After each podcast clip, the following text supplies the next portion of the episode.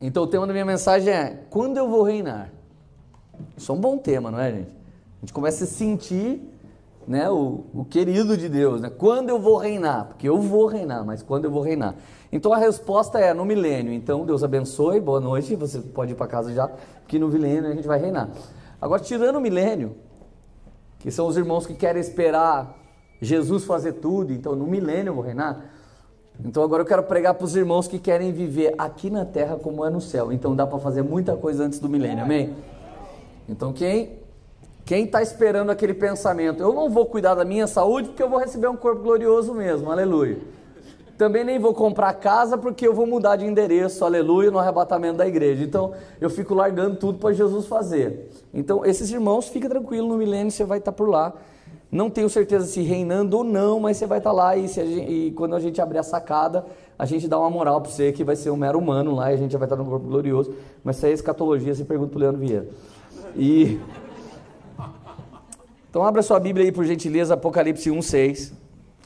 A Bíblia diz que ele nos fez reis e sacerdotes. Aleluia. Repete comigo, reis e sacerdote.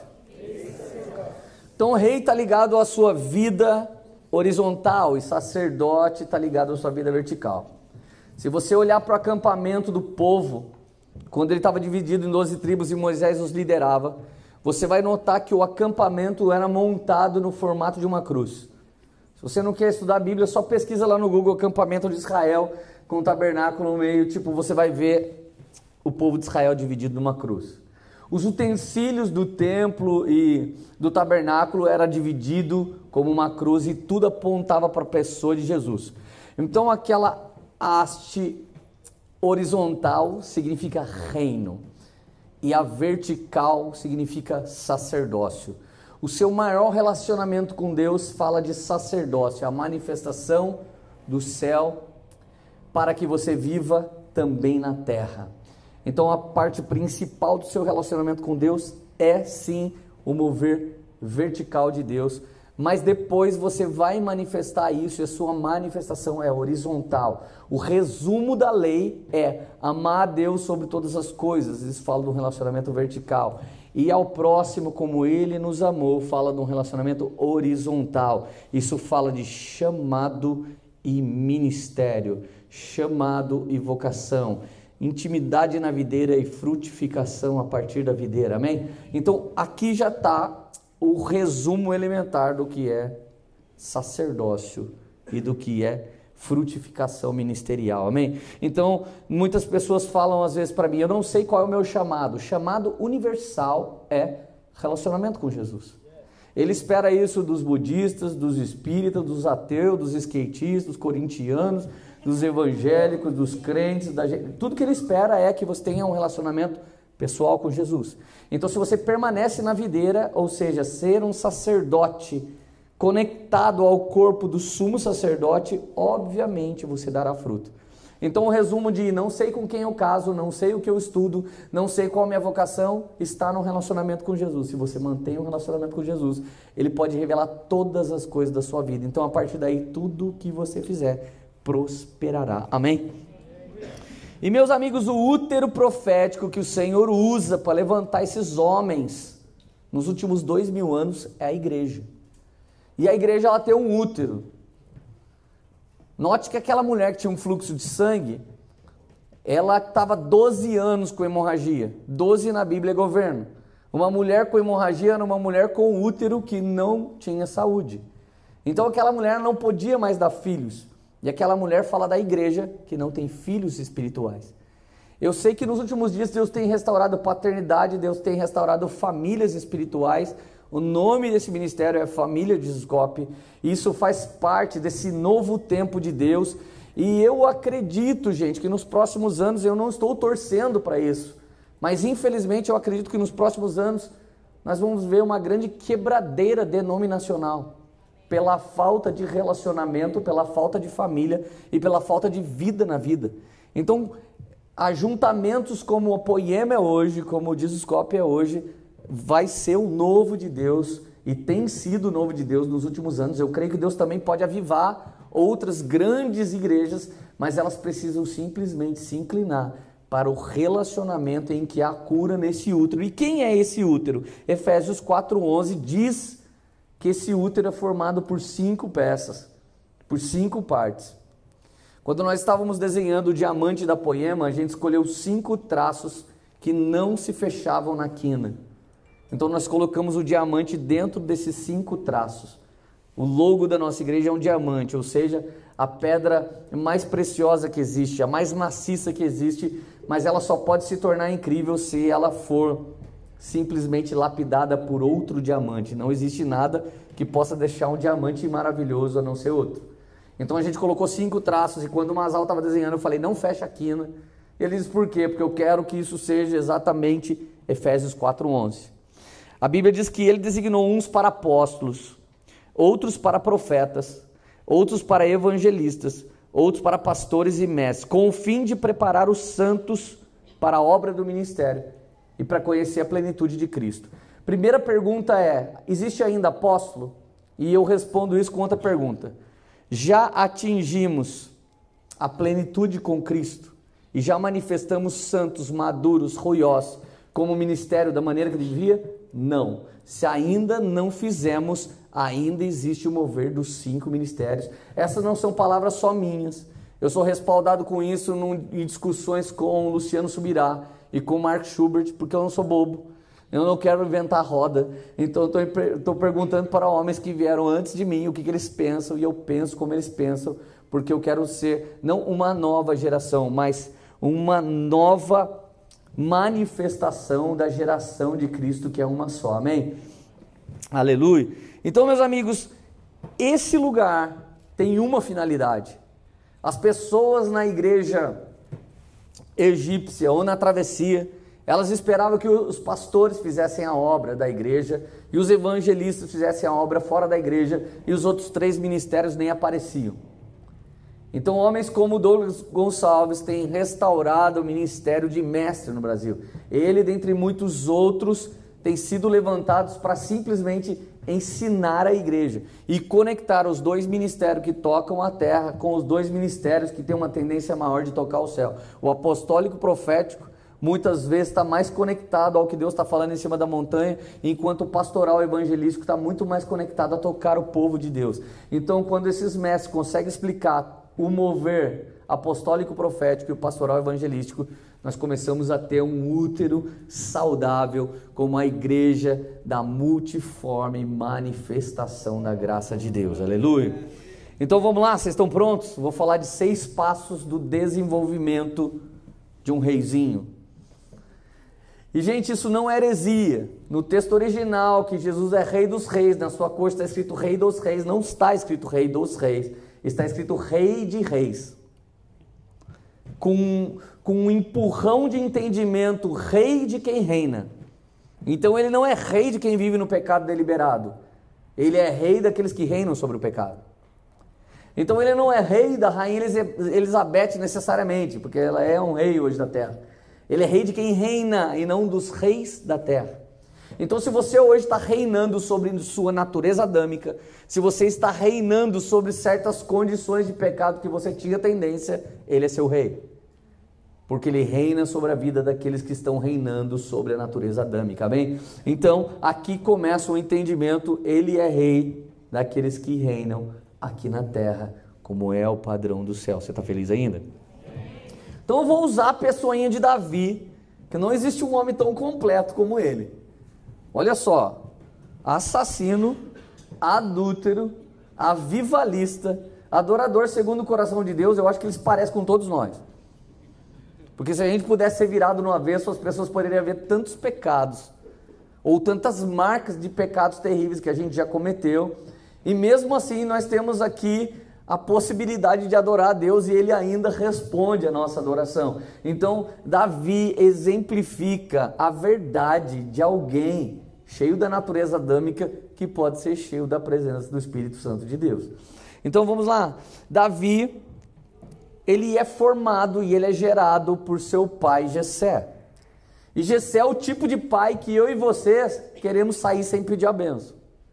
Ele é o tipo de pai que a gente quer vazar sem nem dar tchau. Jessé é o tipo de igreja que te machucou. É o tipo de pai que te treinou muito, mas não te amou muito. Não te beijou muito, não te mimou muito, mas a finalidade para com, ele, com a qual ele nasceu, ele exerceu. Então a Bíblia diz que quando Davi acaba de arrancar a cabeça do gigante Golias e ele está voltando, Saul olha pela janela e diz: De quem aquele garoto é filho? Ah, essa pergunta no Antigo Testamento, de quem esse menino é filho, é a mesma pergunta do Novo Testamento, como que autoridade fazes isso? E uma verdade é que hoje tem muita gente querendo fazer muita coisa sem autoridade de lugar nenhum. Querido, deixa eu te dizer uma coisa: não se começa certas coisas para Deus sem alguém que é ordenado pela igreja. Eu comecei a Poema como uma igreja mas desde o início eu era ordenado e eu tinha e eu fui comissionado não só por Deus, não só por Cristo que é o cabeça, mas pela própria igreja de Cristo. E hoje em dia nós vemos uma geração de órfãos que querem criar orfanatos espirituais chamado paternidade. Eles não estão ligados com ninguém, estão feridos com todos, e a tentativa é pregar uma liberdade de Jesus, mas junto o sangue daquele prepúcio que nem foi um pai que cortou, está jorrando. Então mistura uma mensagem com uma rebeldia, uma mensagem com ferida, uma mensagem libertadora com uma alma não curada. Qual é a tendência disso? A gente montar um Che Guevara Church. Existe sim uma menção de liberdade, mas na verdade por trás existe alguém ferido, rebelde. Então, Gessé representa o batismo nas águas. Batismo nas águas representa enterrando sua natureza adâmica para que se levante uma nova natureza. E queridos, quando Saul pergunta duas vezes para o servo dele de quem ele é filho, de quem ele é filho, eles não sabiam responder, então chamaram o próprio Davi, e nós vemos em 1 Samuel 17:58. Saul perguntou: "De quem você é filho, meu jovem?" Respondeu Davi: "Sou filho do teu servo Jessé de Belém." Meus amigos, nós nunca vamos derrubar um gigante sem treinamento. Gessé é o cara que abandonou o filho com meia dúzia de ovelha e ficou vivendo na cidade com sete filhos universitários. Um filho era o fedorento das ovelhas que ficava lá na roça. E os outros sete filhos eram os top na balada que ia se dar bem do lado do papai. Gessé é o cara que me abandona com meia dúzia de ovelhas. Gessé é o cara que me deixa matar o leão e o urso sozinho. Gessé é o cara que me dá solidão para que eu aprenda o que é solitude. Sabe, às vezes Deus nos deixa ocioso, irmão, para que a gente entenda o que é o lugar secreto e para que ele serve. E uma idolatria evangélica é usar o lugar secreto para ser empoderado, enquanto o lugar secreto é o lugar de você conhecer o dono do poder. É muito diferente você ir para aquele lugar por um interesse de ser municiado ou empoderado. Então a verdade é que nós só conhecemos o lugar secreto quando ele é tudo que nos resta. E aí nós conhecemos o Senhor que nos vem em secreto. E esse Senhor que nos vem em secreto nos recompensará publicamente em algum momento. Então, meu amigo, se você está vivendo o ócio de Deus, Ele deve estar tá te chamando para um relacionamento face a face. Se você ultimamente não está pegando nem gripe, fica tranquilo que Jesus está querendo é pegar você, amém? Ele está te encontrando aí. O mover de Gessé é evangelístico pastoral. Dos cinco ministérios, o cara, o cara que mais a gente se acostuma são os evangelistas e pastores. Nós temos eles por perto direto. E às vezes nós conseguimos honrar mais o televangelista ou missionário que vem de fora do que o líder local. E a Bíblia diz: compartilhe todas as coisas boas com aqueles que estão te instruindo na palavra. E normalmente dos cinco ministérios, quem mais nos instrui nisso, face a face, são os evangelistas e pastores.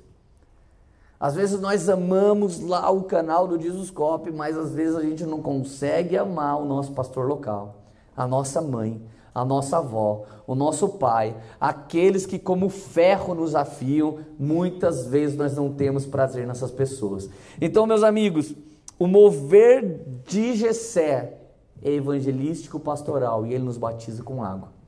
Então Gessé é o primeiro tratamento de Deus na nossa natureza adâmica. Gente, isso aqui é família. Não adianta você fugir que família é assim. Tem dias incríveis que eu estou na nação e eu estou pregando e eu acabei de vir de uma tour aí de cinco dias frenético de Jesus. Deus moveu, apavorou, causou várias coisas. Eu chego em casa todo feliz e a minha esposa pergunta, toda feliz: E aí, Lê, como é que foi? Eu falo, ah, amor, foi incrível, você não tem noção. Eu simplesmente preguei uma mensagem, daqui a pouco, a hora que a gente estava orando, alguém começou a chorar. Gente, domingo agora, hoje, batismo com o Espírito Santo.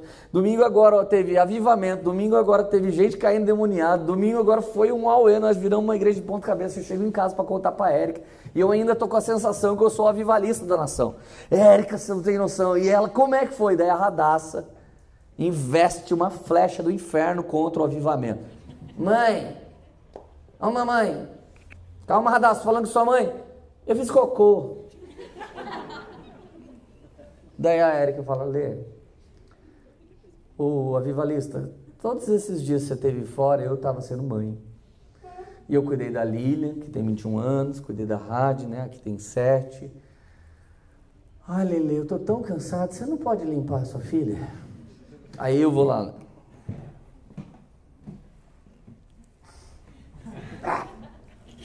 termino de fazer aquilo. Quando eu volto, irmão, não tem mais avivamento nenhum acontecendo. Eu volto a Eric, e aí, Lê, continuar, amor, vou tomar um café. Acabou. Sabe como corta a brisa? Gente, família serve para isso.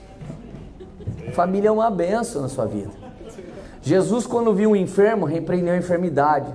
Jesus, quando viu o demônio, repreendeu o demônio. Jesus, quando viu tempestade, repreendeu a tempestade. Mas quando ele foi desonrado na pátria dele, ele diz: Um profeta não tem honra em sua casa. E ele não repreendeu isso. Sabe por que ele não repreendeu isso? Porque quando Deus estiver te usando e você estiver reinando, saiba de uma coisa: a glória tem que subir. O prestígio até fica para você, mas a glória tem que subir. E para que ele não perca o seu coração, ele te deu uma família. Ele te deu uma esposa. Ele te deu marido. Ele te deu filhos. E ele te deu os haters. Esses aí eu nem falo. E meus amigos, você pensa que parou por aí? Quando Davi foi matar o gigante, o irmão mais velho dele chegou para ele: Ô, ô chapéuzinho vermelho, você só serve para pegar cestinha e trazer comidinha pra gente e agora vaza, velho. Vai lá com o pai cuidar da sua meia de ovelha. Cara, você imagina se ouvir isso? O seu irmão à frente da batalha e não consegue lutar contra o gigante. Você aparece pelo poder do Deus Todo-Poderoso e diz: irmão, o que, que ele está falando? Cala sua boca, volta para casa. Em toda a igreja que a gente chegar, vai ter um líder que é irmão mais velho. E quando a gente falar, como é que eu posso liderar? Começa quieto, sentado aí. Porque eu demorei seis meses para liderar. Irmão, se você já for reclamar dessa igreja, é mais uma que você vai sair.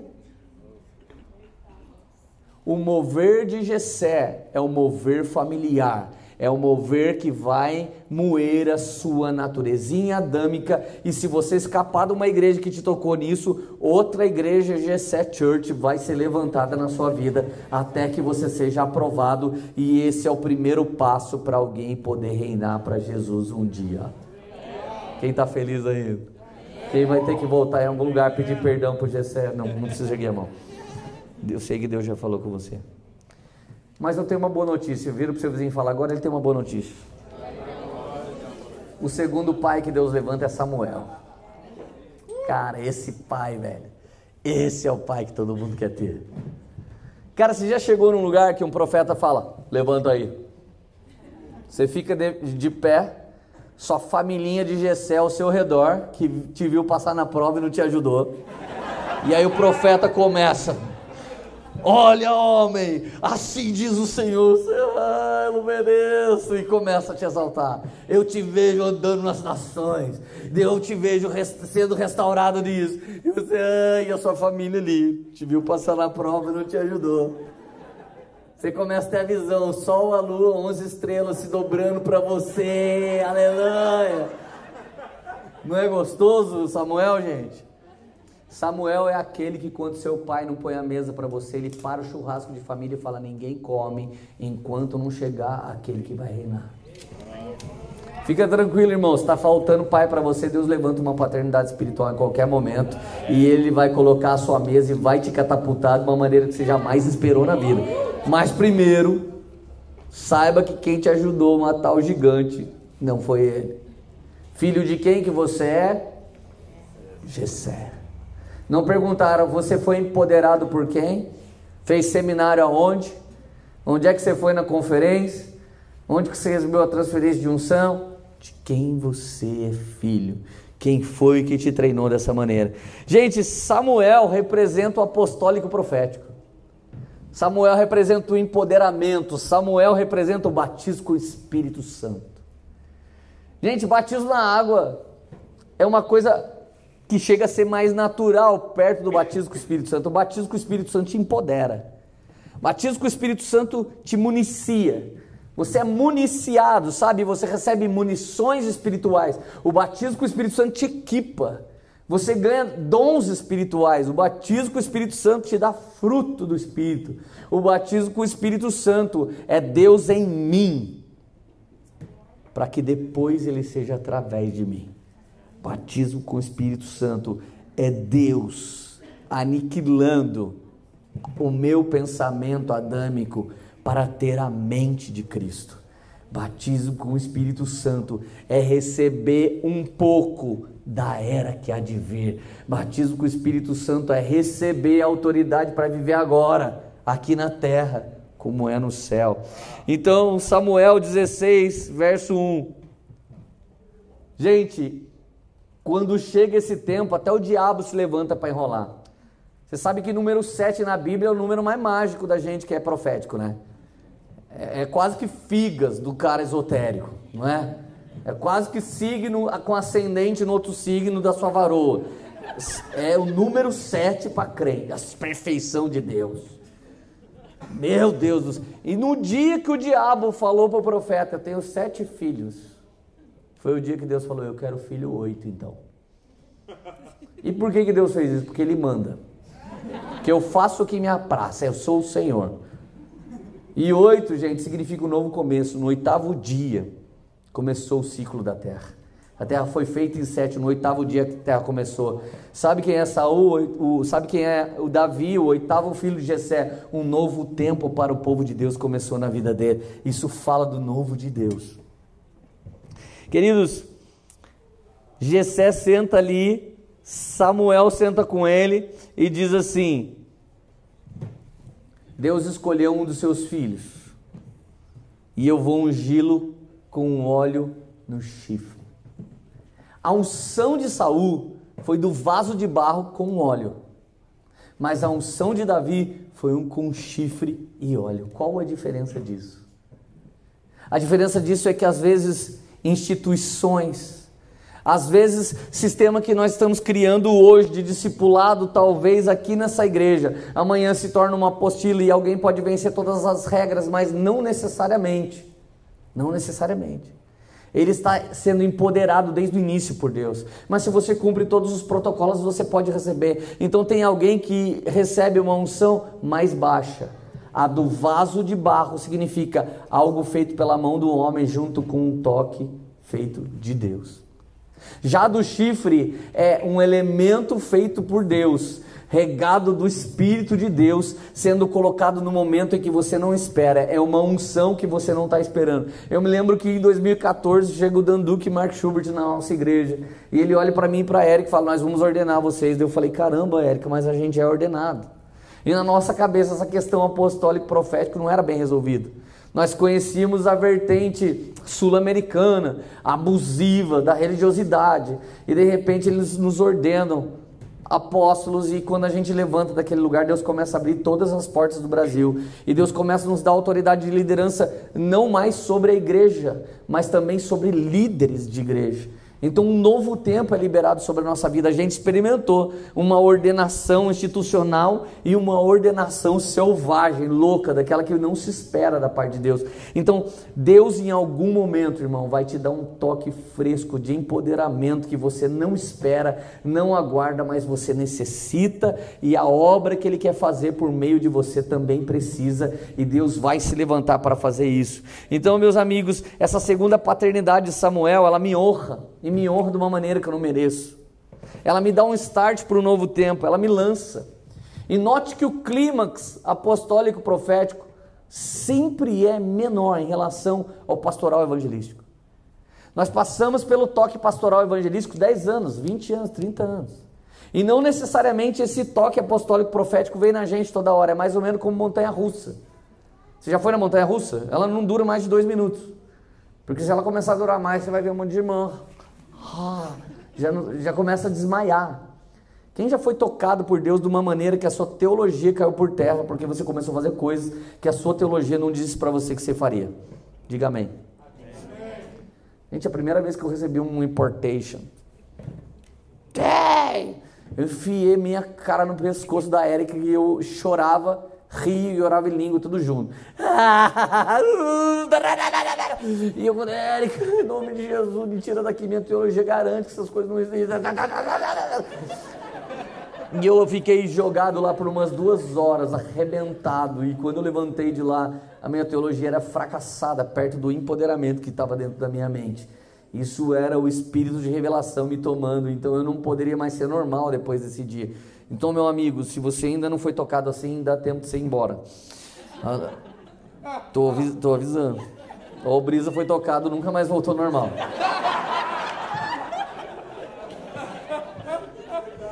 Estou avisando, você vai ficar assim. A Bíblia diz em 1 Samuel 16, 13: Samuel pegou o chifre de azeite e ungiu Davi em meio aos seus irmãos. E naquele dia em diante, o Espírito de Deus se apossou de Davi. Meus amigos, esse é o batismo com o Espírito. Esse é o empoderamento da parte de Deus na nossa vida. Meus amigos, Davi vai lá e derruba o gigante. Pega a cabeça e ele está voltando. A maior parte de nós brasileiros derrubaria o gigante por causa das recompensas, mas ele derrubou o gigante por causa de algo celestial. Pensa se você não derrubaria o gigante. A primeira coisa que era prometida para quem derrubasse o gigante: você vai casar. Olha quanta gente solteira aqui que você derrubaria a família inteira de gigante só para casar. Segunda coisa, vai casar com a filha do rei.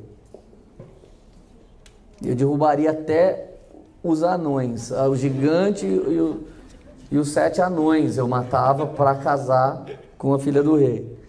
Agora, por último, se você não topou nenhuma das duas coisas, porque você está casado e porque você não está nem aí, outro porque está mal, casado, se eu soubesse disso não tinha matado nenhuma formiga. É. E a última coisa, e quem matar o gigante vai estar imune de impostos e sua família também. Fala a verdade. Todos nós brasileiros arrebentaríamos a nação inteira dos, dos filisteus facinho. Então lembra disso em outubro, tá? Em nome de Jesus. Aleluia. Meus amigos, só que do dia que você derruba o gigante até o dia que você vira rei, vai 13 anos. Eu vou te dizer qual é o maior problema da nossa geração. Tem muitos garotos espirituais que só porque derrubaram o gigante estão ministrando a nação inteira. Mas ainda não chegou o tempo deles reinarem.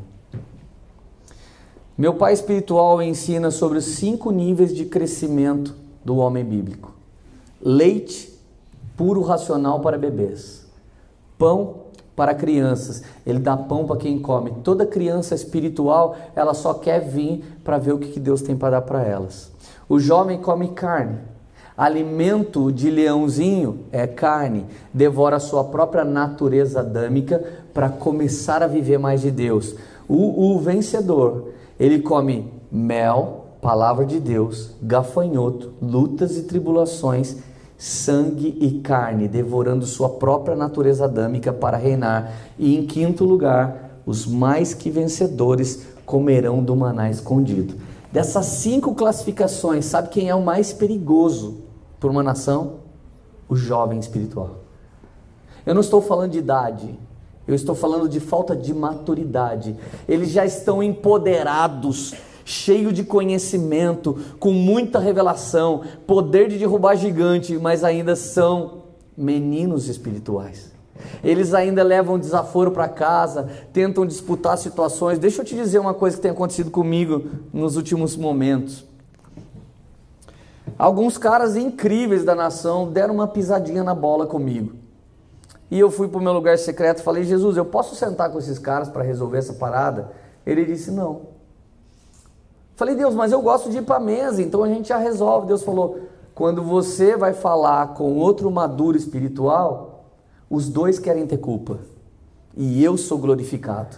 Mas quando você vai falar com um adolescente teológico, ele quer ter razão e você pode pôr a perder uma geração se você quiser tirar a sua satisfação. Então faz uma coisa, lê, guarda isso no seu coração. Quando eles se tornarem maduros, vocês conversam. Falei, amém, Jesus. Vocês não sabem, mas o Ladentim, meu braço direito, um dia ele deu uma pisada na bola. E eu fiquei cinco anos esperando para resolver esse discipulado. Mas um dia ele entra na minha sala e fala, cara, tem um pastor aqui da Poiama que acabou de fazer um negócio comigo. Eu falei, o que, que ele fez? Tal coisa. Eu falei, cara, lembra mais ou menos cinco anos atrás aconteceu uma situação assim? Ele fez assim, não. Mano, eu fiz exatamente isso. Eu falei, fez. E por que, que você esperou até hoje? Porque não havia possibilidade para outra ideia. Você era um jovem tenro, cheio de testosterona espiritual, achando que você era o fim do evangelho, a manifestação da quarta pessoa da Trindade. Eu não podia te falar. E eu podia te matar, cara.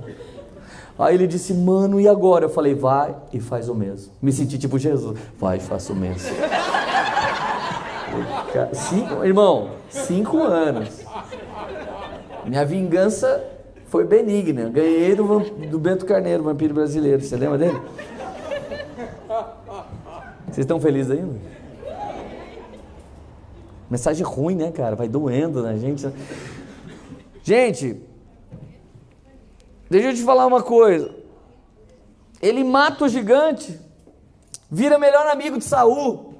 Ele tinha 137 seguidores no Instagram, matou o gigante 10k no final da tarde, 100k no, no final do mês. Bombou, mano, convite. De, do dia 1 até o dia 31, em todas as igrejas de Jerusalém, Israel, ele estava indo pregar.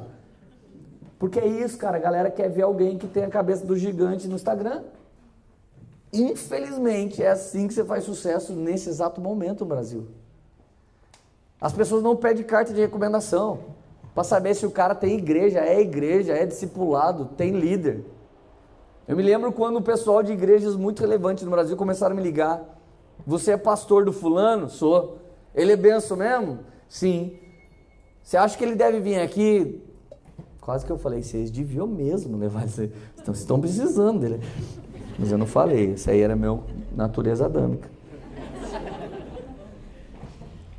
Agora, meus amigos, você pensa que fica tudo bem aí com, com Samuel? Foi ungido, agora sou rei. Dos 17 aninhos até os 30, cara, ele foi batizado com fogo. E o batismo com fogo, irmão, não é bem do jeito que muita gente prega. Batismo com fogo não é a mesma coisa que batismo com o Espírito Santo. Batismo com fogo é aquele que queima a palha, para que reste somente o trigo. Para que não sobre mais nada, somente o trigo.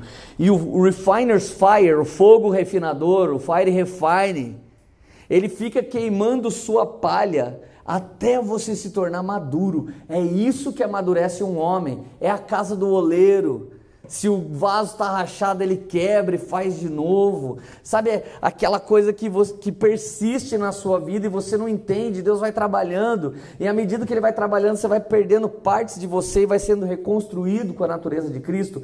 Gente, ele vai morar com Saul, ele toca adoração, Saul é liberto de, dos demônios, mas de repente Saul começa a ver os views lá no YouTube. Saul tem milhares e Davi seus 10 milhares. Aí o coração dele começa a ficar, cara, que que é isso? Meu fiotinho espiritual aqui, pititico, tá querendo apavorar? Gente, eu discipulo uma meia dúzia de caras que o Brasil inteiro sabe quem eles são e ninguém sabe que eu existo. Se você não for saudável, seu filho não pode fazer sucesso. Se você não for saudável, as flechas que Deus vai te usar para soltar como arco não podem ir mais longe do que o alvo que você atingiu. E saiba de uma coisa: um pai um apóstolo, um pastor, um líder de verdade, ele é arco. E Jesus é o arqueiro. E as flechas escondidas na aljavas foram desenvolvidas por Deus. E você não pode nem escolher as flechas que você lança. Porque se você é arco, o arqueiro te usa como ele quiser. Então nós não podemos ter inveja da próxima geração. Não podemos ter inveja. Por quê? Porque ele deu autoridade para os velhos de sonhar e para os novos de ter visão. Hoje eu tenho filhos espirituais com 20 anos de idade que me revelam coisas que eu nunca vi. E quando eu falo para o Mark Schubert, que é meu pai espiritual, ele viu menos ainda. Então, caras de 20 têm uma visão da igreja hoje que caras de 38 nem tem tanto. E o Mark de 58 tem um pouco menos. Por isso que a Bíblia diz: os velhos terão sonhos e os jovens terão visão. Visão está com o jovem. Nós transferimos o sonho de Deus para que eles não burlem o que Deus vem sonhando em toda essa vida de igreja de dois mil anos, desse momento que estamos vivendo. Vocês estão felizes aí? Meus amigos, 13 anos Davi correndo de Saul. Ele tenta cravar a lança, ele tenta matar, e o menino corre, e o menino foge duas vezes teve chance de matar Saul. E uma delas, 1 Samuel 24:11. Olha meu pai, olha esse pedaço do teu manto na minha mão. Cortei a ponta do teu manto, mas não te matei. Gente, Saul entra lá na caverna lá para fazer os seus charamanaias. Davi vem e corta um pedaço da gola do manto dele, depois sobe lá no monte e fala: Olha aqui, Saul, eu podia ter te matado porque me persegue. Irmão, tem gente que recebeu um encargo da parte de Deus te perseguir para te batizar com fogo.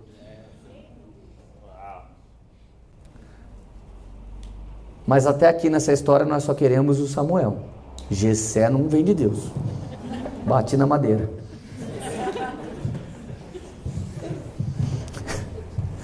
Saul também muito menos, não vem de Deus. Do que, que ele chamou Saul? Acabei de ler. Meu pai. Gente, ser paternal não é só dar um saquinho para você com um presentinho no Natal. Ser pai é dar não. Ser pai é dar limite. Ser pai é dar nunca.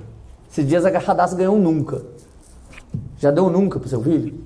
Eu já dei vários nãos, mas um nunca foi a primeira vez. A Radassa outro dia falou: pai, compra um avião. Eu até pensei, mano, eu preciso véio, de um avião, porque eu vou parar em cada lugar que só de avião vou chegar. Mas daí eu pensei, por que avião, rádio? Pai, esse trânsito para ir na escola é terrível. Pega o avião, você sai aqui de casa e desce lá na escola. Radassa, eu nunca vou comprar um avião para isso. Por que nunca, pai? Primeiro que não dá para fazer um aeroporto aqui em casa e outro na sua escola. Se você pedisse helicóptero, o papai comprava as brincadeiras. Cara, tem filho que está delirando e o pai está regando o delírio. Aí você gera um cara incapaz de suportar esse mundo aí fora. Ele sai e fica bravo com o professor, com a professora, com a polícia. Ele não me toque. Ninguém pode tocar ele. Daí ele vai inventar um novo grupo de minorias. Porque ninguém pode tocar mais nada nem ninguém. Tá ficando a época mais chata de se viver na vida.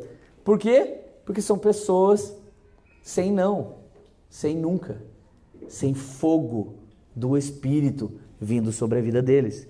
Gente, o batismo com fogo durou 13 anos e gerando maturidade. No tempo do fogo nós só queremos fugir. E maturidade é permanecer em meio à dificuldade, aleluia. Eu não faço o que eu quero, meu amigo, eu tenho que fazer certas coisas que não tem como negociar. Jesus aparece para reinar, sabe com quantos anos, gente? 30 anos.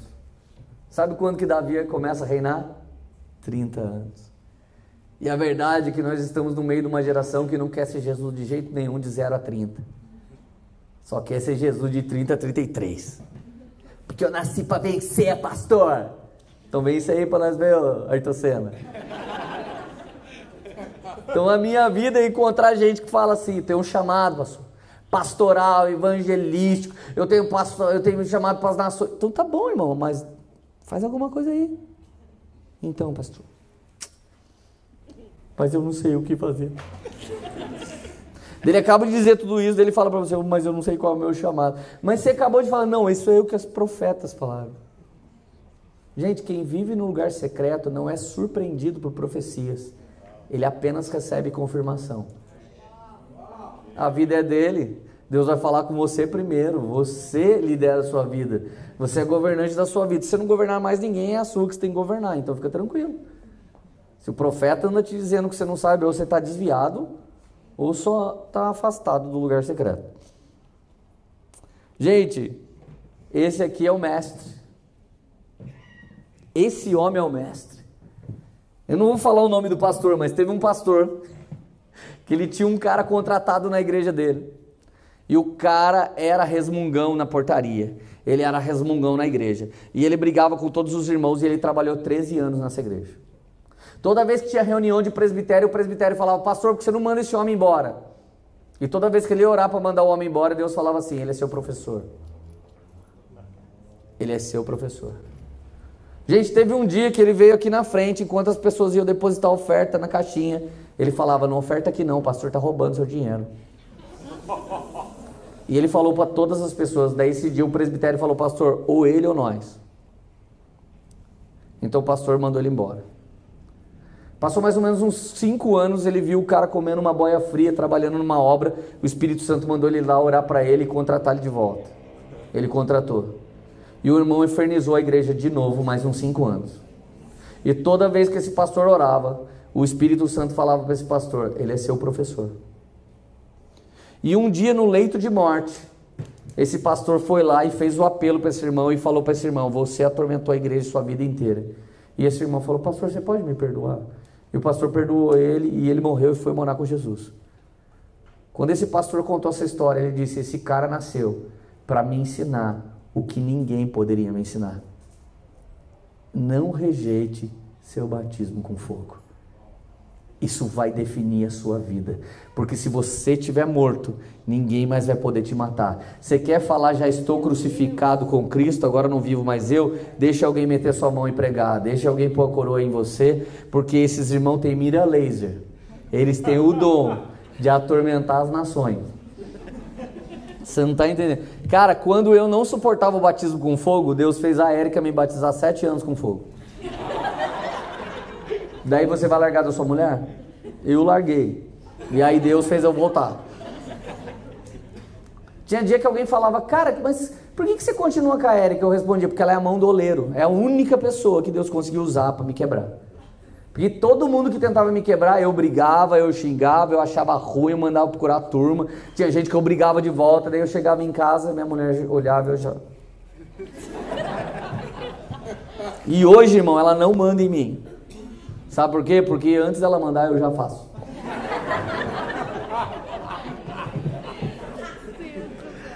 Vocês estão felizes ainda?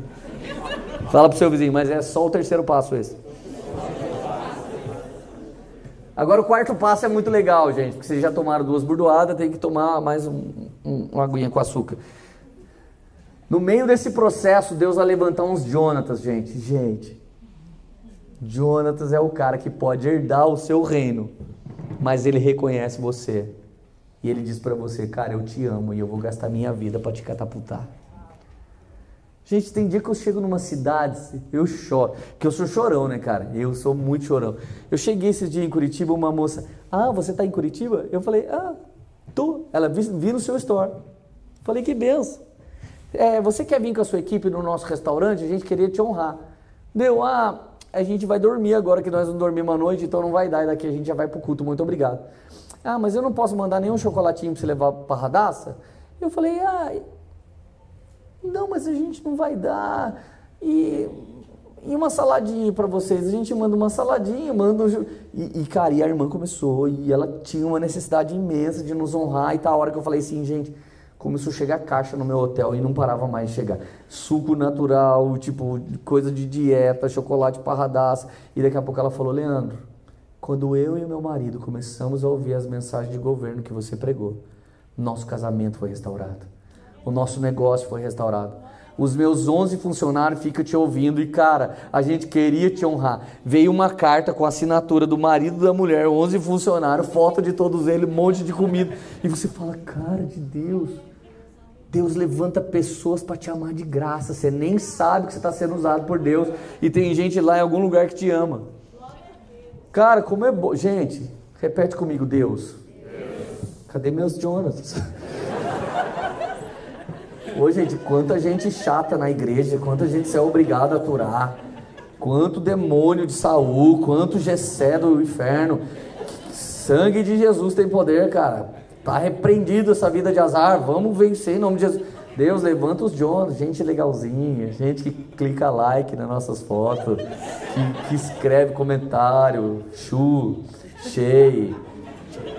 Pelo amor de Deus, gente.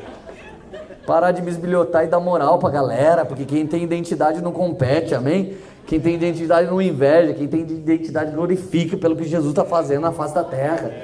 Aleluia. Gente, Jonathan chega, coloca paixão na nossa vida.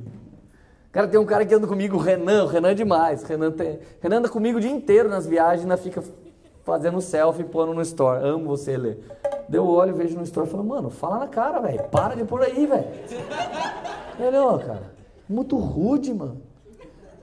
Nem consigo muito falar que te amo, tem que escrever, que isso é muito chato. Ó, oh, postei, você já tá me chateando. Falei, tá bom, Renan, eu te amo, Renan. Eu dou um abraço no Renan. Gente, esse cara largou tudo no Espírito Santo, foi morar em Taubaté. E ele falou: Eu tenho um ano sem trabalhar, porque eu guardei dinheiro para isso, quero ficar viajando com você. Cara, o cara leva minha mala para tudo quanto é lugar e depois eu vou semear um dinheiro nele. Eu não quero, eu quero, eu não quero dinheiro, eu quero ficar andando com você. Deixa eu andar com você, mano, deixa eu fazer isso. Eu tenho prazer. Eu fico olhando para ele e falo: Deus, só um, Jonathan.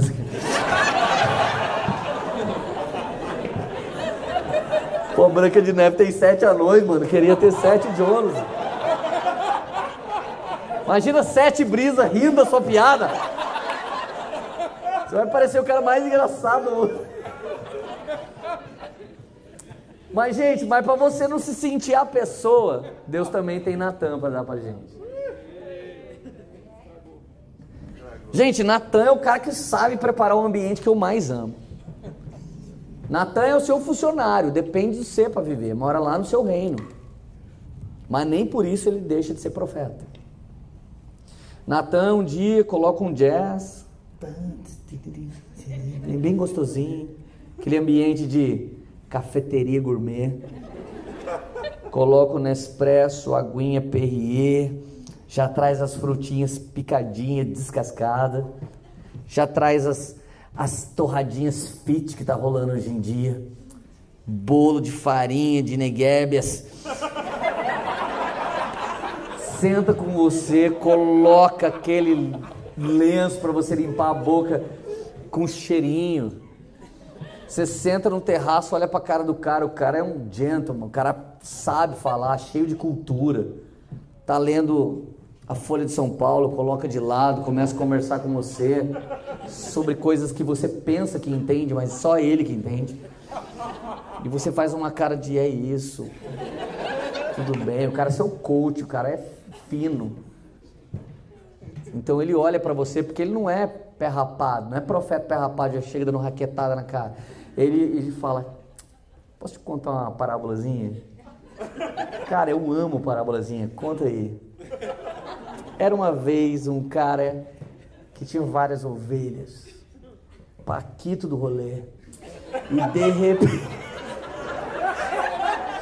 Quando o Brisa ri, eu não rio, mas o Douglas não aguento. E de repente ele olha pela janela e vê uma ovelhinha. Vê uma ovelhinha de um único homem. Um homem leal a ele, com sua única ovelha. E ele devora essa ovelha e ainda mata esse homem que achas disso, rei Davi? rei Davi olha e fala, mano, para de limpar a boca. Traz esse cara aqui que eu mesmo vou dar um dele. Mas ele é você, querido. Mano, sabe aquele profeta que tem o poder de Deus na ponta do dedo para enfiar no seu pecado e falar: Isso aqui te afasta do Senhor. Cara, nós necessitamos de pessoas que nos mantêm no lugar da dependência e santidade com Deus. Nós precisamos dos profetas, cara. Nós, geração, nós precisamos de profetas assim no nosso meio. Não é no Facebook que a gente fala disso, é no face to face. É olho no olho, do seu olho saindo chama de fogo e do outro tá saindo até o Satanás pelo olho dele. Você chega, cara, posso te falar uma parada? Jesus diz isso, fé. Se fosse do mundo, eu pego o zap. Tá. Gente, esse meu pai é um Natan, cara. Zé Barreto. Esse dia chegou um cara lá no salão do meu pai. Ele e a mulher. Aí uma mulherzinha simples, humildinha. O maridão, o cara. Aí ela começou, sabe, seu Zé, ele está apaixonado por uma amiga nossa e a gente está passando uma luta. Aí o bacana lá, é, seu Zé, eu não mando no meu coração.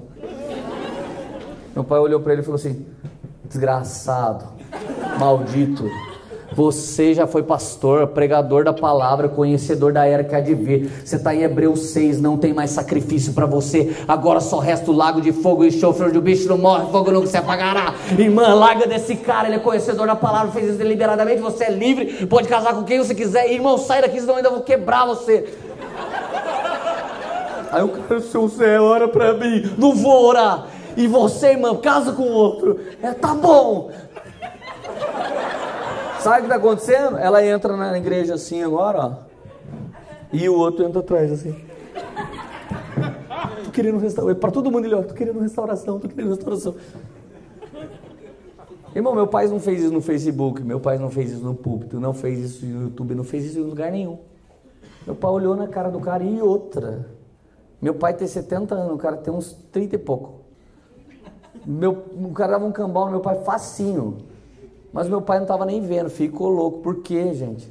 Porque o espírito profético consome um profeta. Ou você resolve a parada para Deus, ou você resolve a parada para Deus. Você não pode negociar. Então, meus amigos, nós precisamos do Natan, amém? Então agora está 3 a 2 Três cara ruim para dois cara legal na nossa vida. Graças a Deus vai dar empate. Gente, Davi, ele queria investir numa única coisa: avivamento. E um dia ele pega uns profetas de Araque, uns, uns coatitas de Araque, e começa a trazer a arca. De repente, a arca para, porque o coatita morre. Uzá coloca a mão e morre, e Aiô fica ali, e Davi para e entra em desespero. Cara, estou investindo no avivamento. Tenta imaginar uma conferência não acontecendo porque dá uma coisa errada. Imagina. E eu sei o que é isso na pele. Primeiro Fire Refine 2009. Gastei todo o dinheiro que eu não tinha. Arrumei a igreja. Levei o Livres para adorar quando o japonês ainda ninguém conhecia. Chega lá o Livres para tocar. A hora que o Livres vai tocar, irmão. A igreja estava linda, comprei caixa de som nova, tudo novo, investi na primeira conferência que estava rolando em Taubaté. 2009 um fio desencapado embaixo do meu púlpito. Entra um líder, viu o fio desencapado e enrolou um papelzinho de bala, assim. Papel ungido de bala, né? Claro. De repente, na hora que o livro começa. Sobe aquele cogumelo de Hiroshima e Nagasaki. Mano, na hora que subiu o cogumelo, a galera. Nossa, que conferência! Ô, mano, o som parou. Gente, eu fiquei que nem Davi. Pareça. Eu queria morrer, Douglas. Eu queria que o arrebatamento da igreja fosse naquele minuto. Se eu tivesse o botão do arrebatamento, se dane todo mundo. Mano.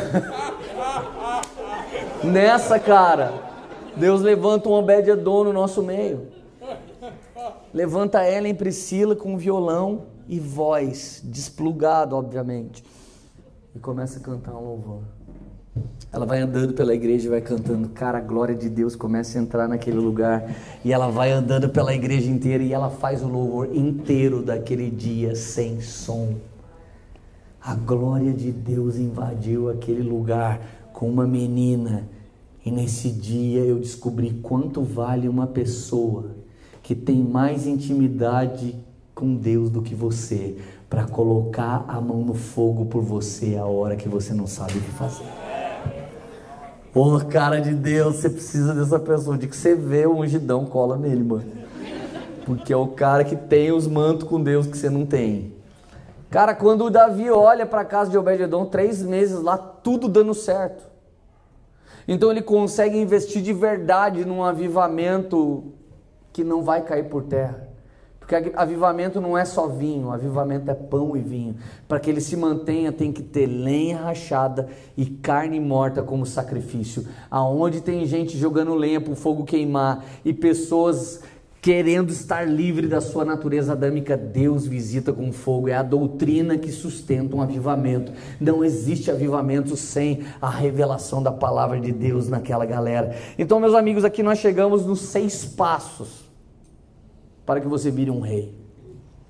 Só que seis na Bíblia é o dia em que Adão nasceu. Seis da Bíblia é o número do esforço humano. Tudo isso aqui ainda é a atuação de Deus em nós. Precisa acontecer agora a sétima coisa. São seis passos para que você viva como um rei, mas o sétimo é o passo do sacerdócio. Olhando para o Novo Testamento, nós temos a resposta do sétimo.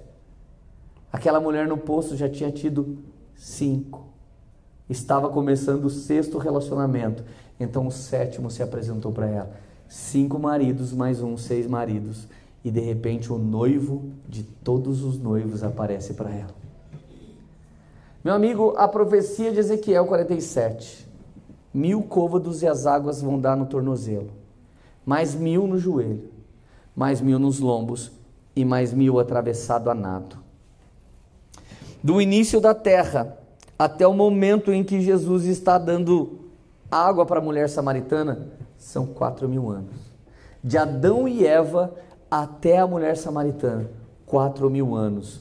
Aquele momento estava se cumprindo o fluir do rio aos quatro mil côvados. Aquela mulher era quem? Era uma religiosa Seis marido fala: Eu estou buscando Jesus da maneira que eu consigo. Eu estou buscando Jesus de todas as maneiras. Eu já tenho minha religião que é Jesus. Então ela ia onde todos os dias? Ela ia no poço de Jacó. Quem bebia daquela água? A paternidade dela. O nosso pai Jacó vem aqui beber essa água. Queridos, aquilo é o sacerdócio.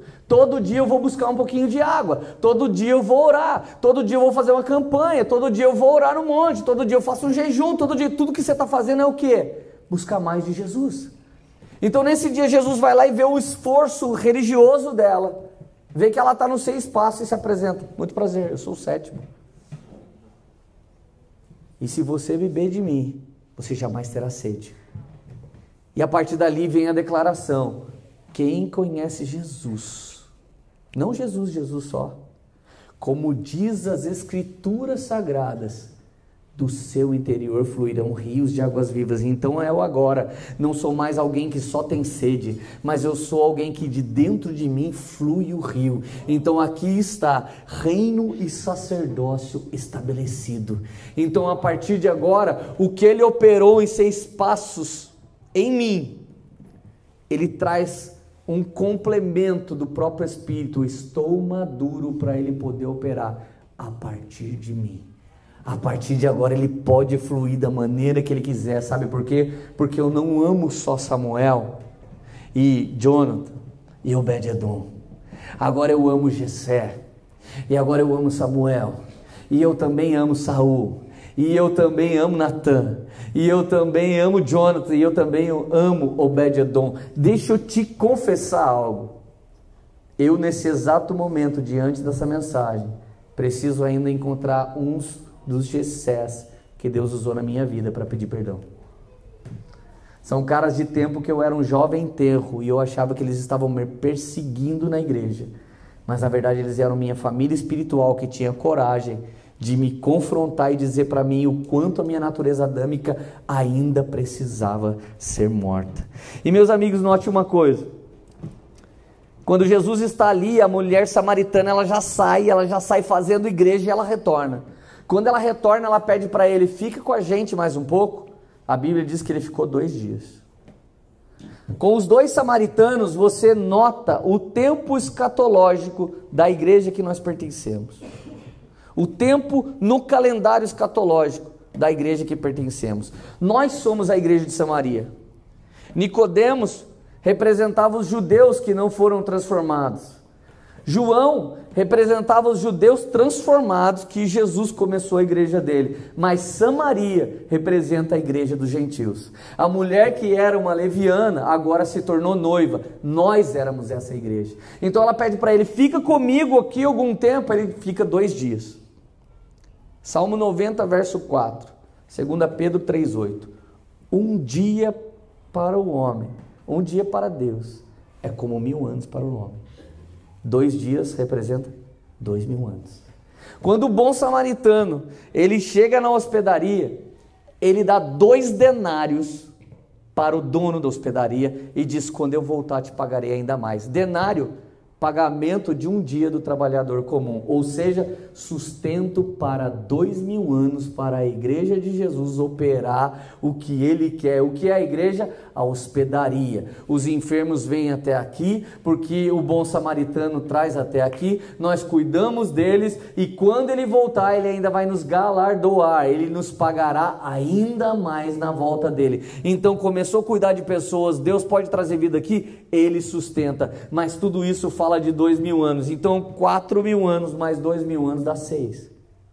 Isso aponta para o tempo que nós vivemos nesse exato momento. Eu acho que o maior sinal da volta de Jesus não é o socialismo mundial. O maior sinal da volta de Jesus não é a erotização das crianças.